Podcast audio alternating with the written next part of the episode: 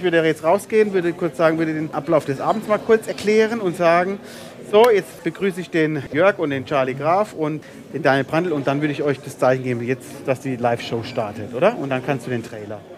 Viel Spaß. Wünsche ich Thomas, uns allen. mach keinen Scheiß. So, so, so, so, so, so, so. So, ein herzliches Willkommen. Bevor es offiziell losgeht, wollte ich kurz erklären den Ablauf des Abends. Es ist ja heute eine Premiere. Ich freue mich auf ein spannendes Gespräch. Herzlich willkommen, Charlie Graf.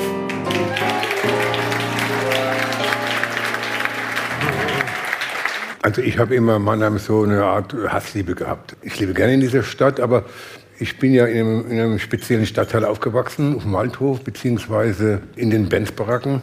Heute sind wir ja so eine Multikulti-Gesellschaft, aber das war in den 50er Jahren äh, nochmal was ganz anderes. Sie hatten zwar so ein eigenartiges Verhältnis gehabt zum Eigentum, aber äh, als kriminell waren das nicht unbedingt.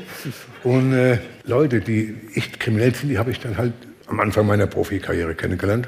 Ja, und in dieses äh, Milieu kam ich äh, rein. Also in normalen Stadtteilen gehen die Jungs in den Fußballverein. Aber in den Bandsbaracken, die Jungs überwiegend waren alle im Boxverein.